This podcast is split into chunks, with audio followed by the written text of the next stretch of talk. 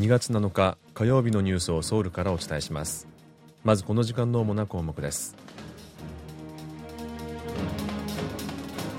トルコの震災からの復興を支援するため幅広い支援策が講じられています。徴用問題をめぐる日本政府の謝罪についてパクチン外交部長官は日本側が韓日共同宣言に明記された痛切な反省と心からのお詫びの精神を包括的に継承すれば謝罪として受け入れることを検討できるだろうと明らかにしました。45の政府機関に対する去年の業務評価の結果が発表されました。今日はこうしたニュースを中心にお伝えします。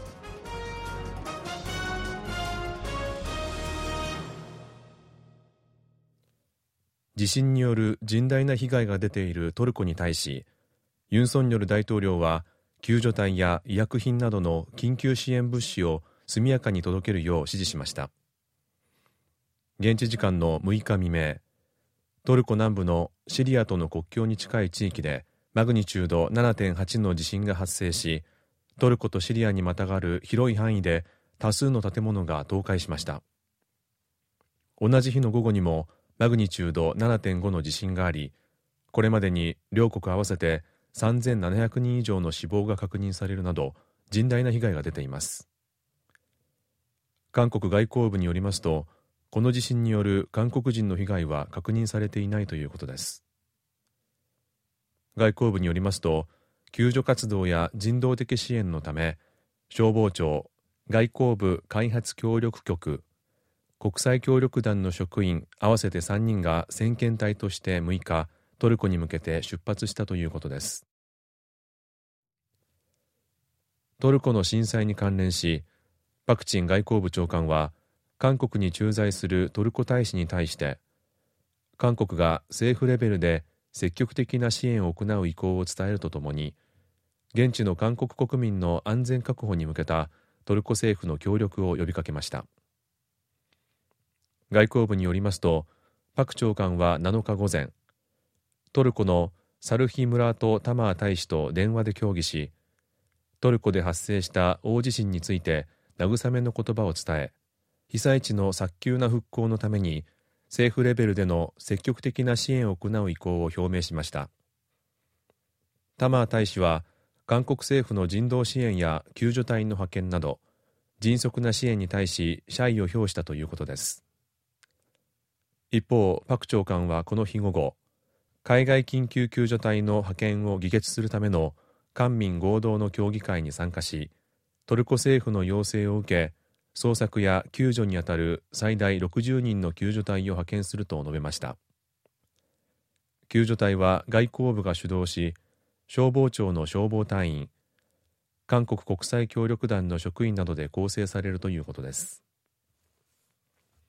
パク長官はまたトルコに500万ドルの緊急経済支援を行うことを決めたとした上で今後追加支援を検討する予定だと明らかにしました。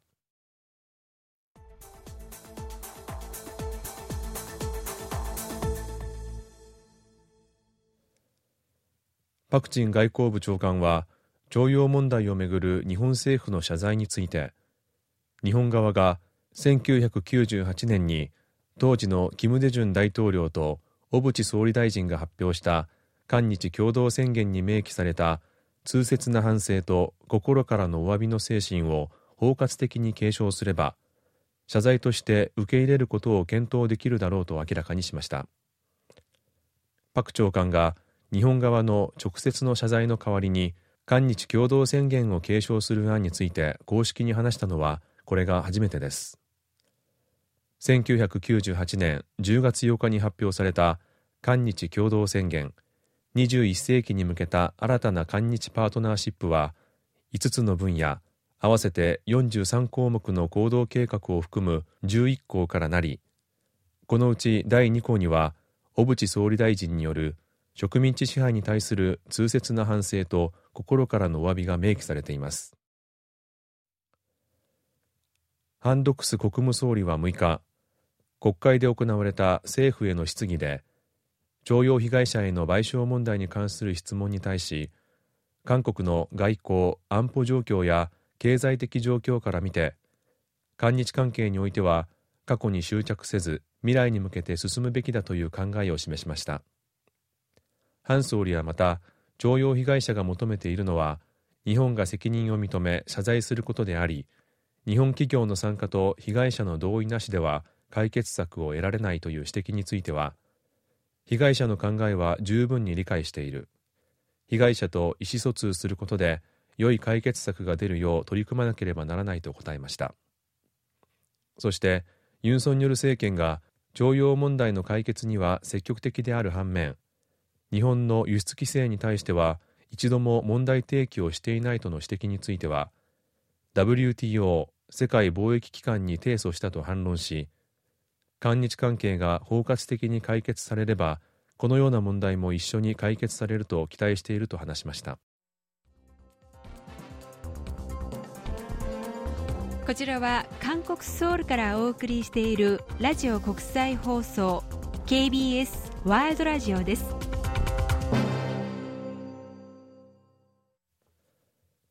国務総理室の傘下にある国務調整室は7日に開かれた閣議で45の中央行政機関に対する業務評価の結果を発表しました。政府の業務評価は各省庁の1年間の成果を総合して査定するもので A から C の3段階で成績がつけられます。民間の専門家224人が評価に参加するとともにおよそ3万5千人の一般市民に対して行った満足度調査の結果も反映されています。長官級の機関で A の判定を受けたのは環境部国土交通部国家法訓所の3つでいずれもユン・ソンニョル政権の優先政策を適切に実行したと評価されました。一方放送通信委員会や国民権益委員会女性家族部はいずれも最も低い C 等級でした。放送通信委員会と国民権益委員会は先のムン・ジェイン政権時に任命された人物がトップを務めていて女性家族部はユン大統領が廃止を公約した機関です。特に放送通信委員長はユン政権の発足時から閣議への参加を認められていません。その他時間級の機関ではイテウォン転倒事故のずさんな対応が指摘された警察庁が C 等級でした。一方警察庁を司る行政安全部は B 等級でした。PM2.5 微小粒子状物質による大気汚染について地下鉄の駅構内での状況を改善するため空気の質をリアルタイムで観測管理するシステムが拡充されることになりました。環境部が6日発表した対策によりますと2027年までに地下鉄駅構内の PM2.5 の平均濃度を